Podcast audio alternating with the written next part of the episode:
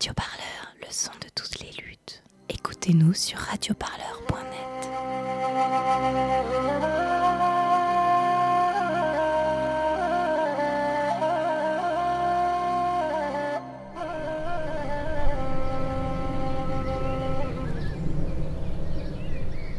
Je m'appelle Elisabetta, j'ai 22 ans. Je suis albanaise. Je suis née d'un petit village euh, au nord de l'Albanie. Il s'appelle Mirdit. J'ai resté euh, jusqu'à l'âge de 18 ans. C'était très difficile pour moi émotionnellement parce que c'était la même année que j'ai perdu un de mes parents. Même j'ai gagné des droits d'universitaire, mais euh, tu vois.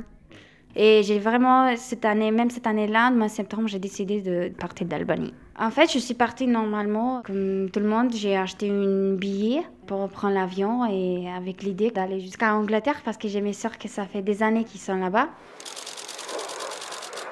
Ça n'a pas marché parce que je me suis fait euh, arrêter par la police française. Ils me sont dit que moi, comme Albanaise, j'avais pas le droit à aller là-bas. Même si c'est vrai après que la manière comme j'ai essayé d'aller, c'était pas tellement illégal. J'étais devant le tribunal en fait et j'ai essayé vraiment d'expliquer euh, qu'il faut que moi j'aille en Angleterre parce que j'ai mes sœurs et j'ai plus de relations de, ma famille en Albanie. Mes parents, en fait, euh, ils ne sont pas acceptés quand même. Et ils ont décidé que dans les 15 jours, il faut que moi j'entre en Albanie.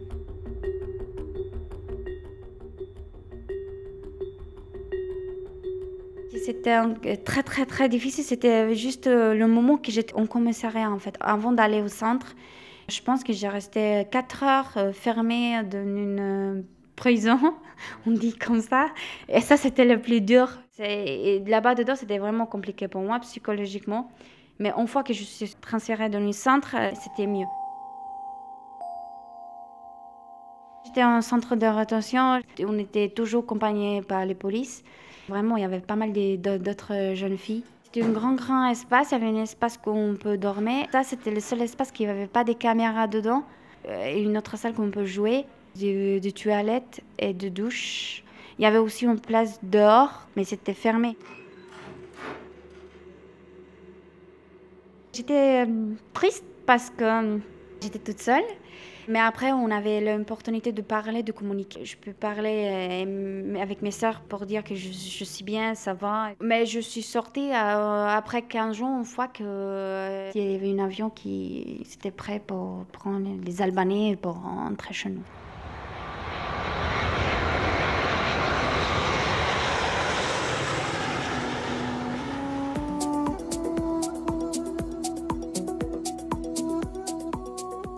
J'ai resté seulement trois mois en Albanie parce que j'étais obligée pour respecter les règles. Et après, j'ai acheté un autre billet d'avion et je suis venue en France. Moi, cette fois-là, en fait, j'ai compris. Et il y a des gens qui nous ont expliqué le droit que j'avais de demandeur d'asile.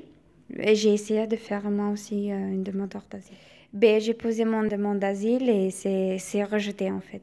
Parce que ça veut dire que pour l'État, j'avais pas vraiment, vraiment les raisons pour, que je puisse gagner cette demande-là. Au début, j'étais à Paris. Moi, il y a quelqu'un de Croix-Rouge qui m'a aidé, qui m'a accepté dans sa famille. Mais comme j'étais encore euh, jeune et je savais pas parler français, et j'avais franchement des difficultés de me déplacer pour faire mes démarches à Paris, ils me disent que je pense que c'est plus simple pour toi de faire cette démarche-là, mais à Toulouse, pas à Paris.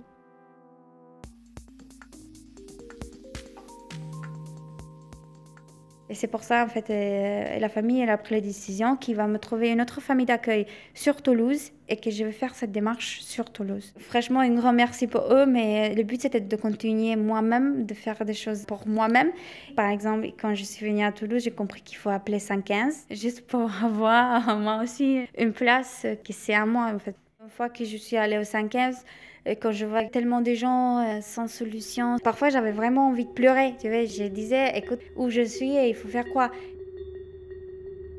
Moi, c'est Anaïs. Je suis membre du DAL euh, 31, l'association de droit au logement. Et je suis co-initiatrice du projet Elisabetta reste là. Je m'appelle Elisabetta et je suis sans papier. Le 16 avril 2019, j'ai déposé un dossier d'admission exceptionnelle au séjour. Pour en arriver là, j'ai dû traverser des étapes difficiles. En attendant la réponse du dossier, j'ai décidé de vous raconter mon histoire. Bah, L'idée de cette page, c'est venu de pas mal de discussions qu'on a eues, euh, un peu informelles, des réflexions qu'on a et qu'on mène régulièrement avec Elisabetta. J'ai reconstruit ma vie ici à travers mon engagement associatif et les rencontres que j'ai faites. Mon parcours est à la fois riche et compliqué, impossible à expliquer à une seule vidéo. Cette page Facebook sera mon journal pour vous en parler. On avait pensé avec cette page-là, euh, franchement, il y a pas mal de personnes qui me connaissent, même des, gens qui travaillent dans l'institution, euh, des directeurs d'école, euh, en commissariat, à l'hôpital, parce que je suis un peu partout.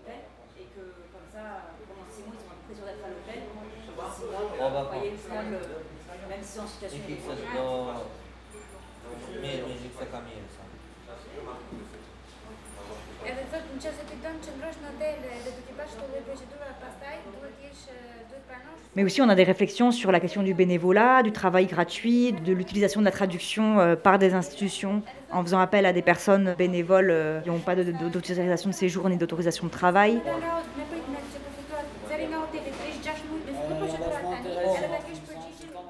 Après, j'ai décidé un peu de travailler bénévolement. En un an et demi, j'ai fait ça. En fait, je suis bien sollicitée par différentes associations. Il y a toujours des difficultés par rapport aux traducteurs, traductrices, il n'y a pas.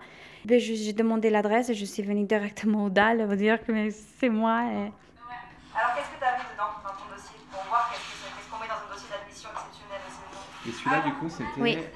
pour présenter plus. euh, C'est qu'est-ce qu'il y a vraiment dans le dossier, parce que juste euh, pour montrer aussi d'autres personnes, tu vois, je suis sûre qu'il y a d'autres personnes jeunes comme moi que il a envie de continuer, même euh, si sa démarche euh, des demandeurs d'asile ça marche pas, il y a d'autres solutions. Donc, euh, on voulait quand même un petit peu montrer ça, mais tout en disant que c'était, enfin, c'est pas euh, parce que elle, fait ça que il faut régulariser qu'elle. C'est aussi pour changer l'image des personnes migrantes et pour dire, bah, en fait, euh, c'est normal de donner des papiers aux migrants et, et de leur permettre de travailler, de participer euh, dans la société française et de les voir différemment que comme des victimes. C'est une femme qui est jeune, mais aussi qui est une femme qui est forte, qui est déterminée, qui a des idées, qui veut les défendre, qui veut comprendre le monde autour d'elle, qui veut apprendre en fait, qui est beaucoup plus que juste euh, une victime qui demande de l'aide, quoi. On avait parlé de l'université, ça veut dire que je vais continuer au mois de septembre. Je vais euh, après de, mieux parler français parce que c'est pas parfait. Comme, même avec mon diplôme, euh, pour continuer, pourquoi pas mes études que j'ai laissées en Albanie. Pour travailler, en fait, il me faut juste euh, ce titre-là pour pour être salarié pour gagner un peu d'argent comme tout le monde. Et même quand j'ai fait la, mon demande d'admission, dans le dossier, il y a bien un contrat du travail. Ça veut dire une fois que moi, ils me sont accepté ce dossier-là et j'ai un titre de séjour, je vais continuer directement à travailler.